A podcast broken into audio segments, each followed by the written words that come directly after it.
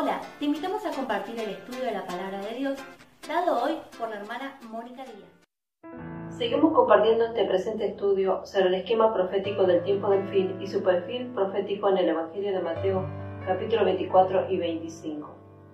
Ya vimos acerca de las tres preguntas de los discípulos al Señor. Vimos acerca de las señales, los sellos, el Salmo 2 tocante al reino y el Mesías, y cómo van a ser delineados esos momentos. Ahora hablaremos de las vigilias. Leemos en Mateo 24, 42, que nos dice, Velad, pues porque no sabéis a qué hora ha de venir vuestro Señor. Las vigilias de la noche son también llamadas los relojes nocturnos. Otra versión del versículo 42 nos dice lo siguiente, Mira pues, porque no sabéis a qué hora vendrá vuestro Señor. El Maestro ordena sobre los discípulos la necesidad de velar, por la razón de que no saben el día de su venida. Mateo 24, 43. Pero sabe de esto, que si el padre de familia supiese a qué hora el ladrón habría de venir, velaría y no dejaría minar su casa. Los discípulos no debían ser como el mundo, para quienes la visita del Señor sería tan bienvenida como un ladrón en la noche, y mucho más destructiva y despojante para el templo que ellos contaban suyo.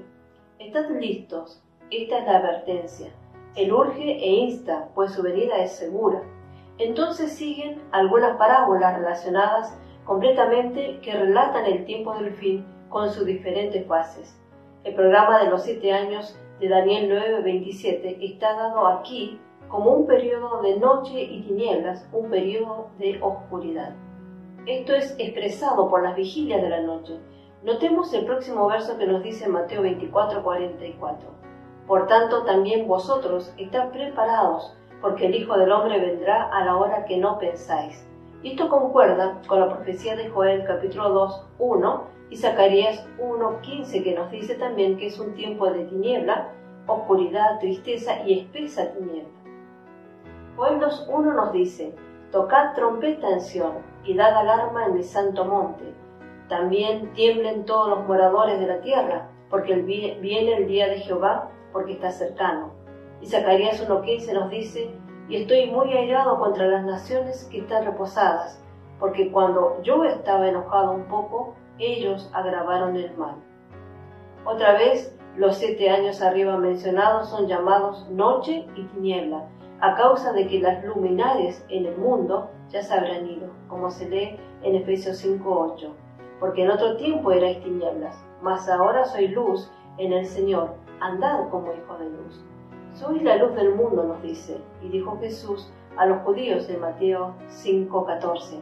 Pero ellos escondieron su luz bajo un almud, enfrascados en los negocios. Mateo 24:43 nos dice, pero sabed esto, que si el padre de familia supiese a qué hora ladrón habría de venir, velaría y no dejaría minar su casa. Vamos a considerar cómo se dividían las vigilias de la noche. Los judíos en ese momento dividieron la noche en cuatro vigilias. La primera era de las seis de la tarde hasta las nueve, la segunda de las nueve hasta las doce, la tercera de las doce hasta las tres y la cuarta de las tres a las seis.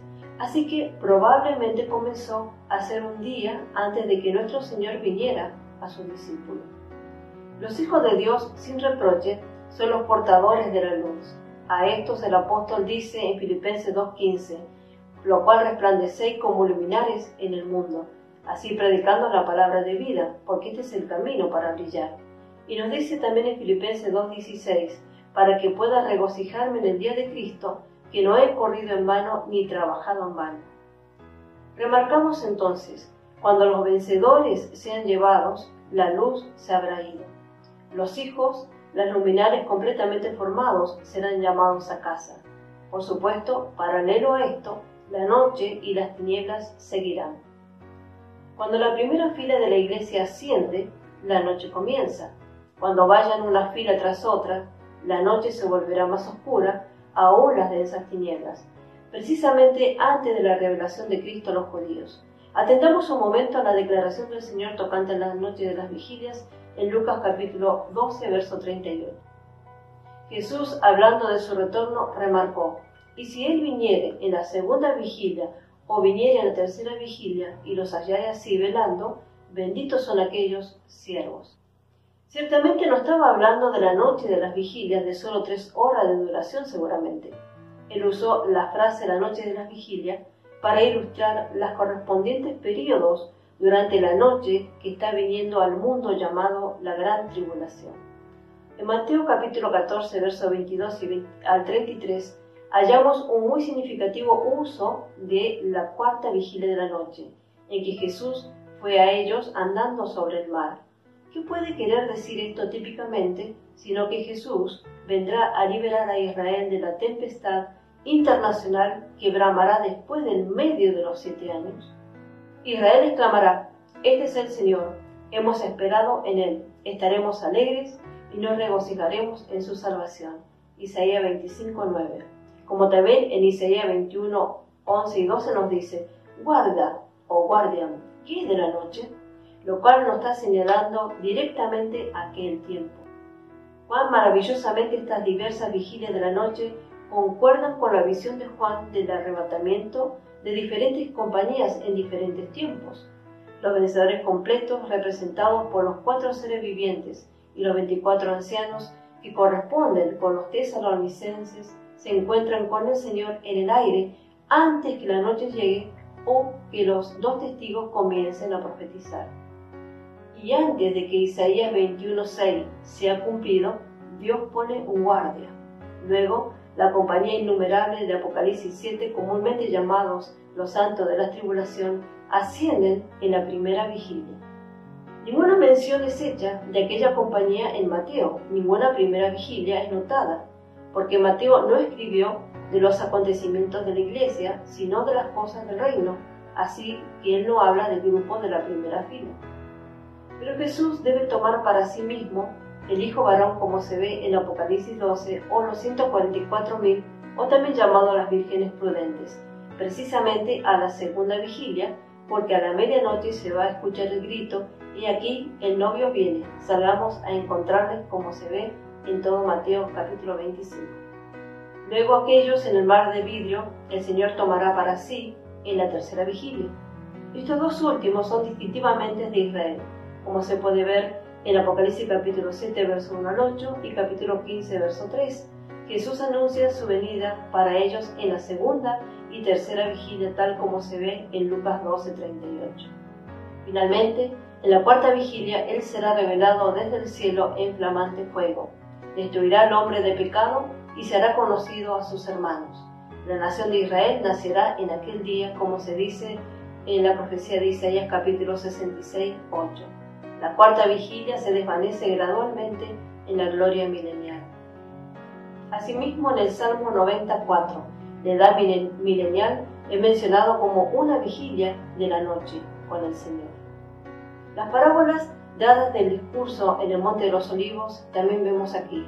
En la siguiente parte de este perfil profético del tiempo del fin, tenemos tres parábolas que nos muestran la relación de la venida de Cristo a la iglesia mas ellas están en un lenguaje velado como estamos contemplando. Y ellas son la parábola del servo fiel, las parábolas de las vírgenes prudentes o sabias e imprudentes o insensatas y la parábola de los talentos. Los principios contenidos aquí dentro son aplicables a cualquier tiempo y a cualquier momento y al pueblo del Señor, mientras las cosas de Dios están en las manos de los hombres. Ocurre que lo verdadero y lo falso, lo sincero y lo indiferente, lo activo y lo indolente, todos son vistos mezclados. Solo en su venida va a haber una limpieza y un tiempo de separación. Y esto no solamente el pecador del santo, sino también el santo del santo. Incluso una separación aún de aquellos que son profesamente de la casa de la fe. Además, en cada una de estas tres ilustraciones o parábolas tenemos una fase distinta del juicio visto y toda vista de la venida del Señor. Primero, en cuanto al servicio, dice del fiel o infiel. En segundo lugar, en cuanto al estado de alerta, la preparación o la falta de preparación. Tercero, en cuanto al uso o mal uso de los talentos confiados por el Señor. Y el Señor es visto en un carácter diferente en estas narrativas veladas, cada uno teniendo un significado especial para la edad de la iglesia. Que será solo acerca del cierre cuando el pueblo judío estará entrando en su propio lugar nuevamente.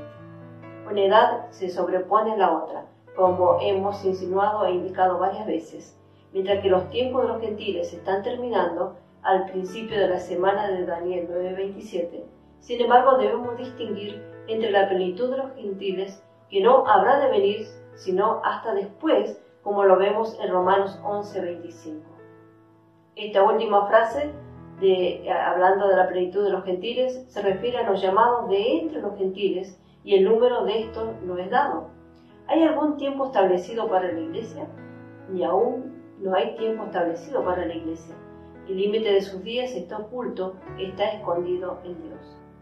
En la primera parábola del siervo fiel que leemos en Mateo 24:45, ¿quién es pues el siervo fiel y prudente, el cual puso su Señor sobre su casa para que les dé el alimento a tiempo? Enfatizamos la responsabilidad de los ministros o pastores del rebaño de Cristo. Se comenta el servicio fiel y también el falso, siendo el, objeto gobernante y rector del ser del principio a fin. La venida del Señor es declarada en el valor que el pastor principal pone sobre el ministerio de aquellos que distribuyen el alimento a la casa en su debida sazón y a su debido tiempo. Mateo 24, 46 nos dice, Bienaventurado aquel siervo, al cual cuando su Señor venga, lo haya haciendo así de esta manera. Algunos son buenos mayordomos, así como Pablo. Ellos dan la palabra adecuada según el tiempo exacto, es decir, la verdad que el Señor llama alimento en relación con el tiempo del fin en el cual están viviendo. Estos consecuentemente lo enseñan y predican conforme a lo que han recibido. Él pondrá y establecerá a este siervo fiel sobre todo lo que tiene, es decir, Él reinará conjuntamente con su Señor. Como hemos visto desde hace mucho tiempo, es el servicio lo que nos califica para gobernar, pero es un servicio de amor, no un servicio asalariado o trabajado laboralmente, porque si es así, no hay recompensa de aquí en adelante para el tal. Es nuestro gran anhelo calificar y adquirir la mayor habilidad recibida por gracia para servir más generosamente al Señor. Dios bendiga grandemente a cada uno. Hola, te saludamos de la Iglesia El Evangelio de la Gloria. Nos encontramos en Posadas Misiones, República Argentina. Te invitamos a suscribirte a nuestro canal de YouTube El Evangelio de la Gloria, en donde podrás encontrar muchos contenidos bíblicos para tu edificación. No te olvides de activar la campanita de notificaciones para recibir todas las novedades de nuestro canal. Y recuerda, somos bendecidos para ser de bendición.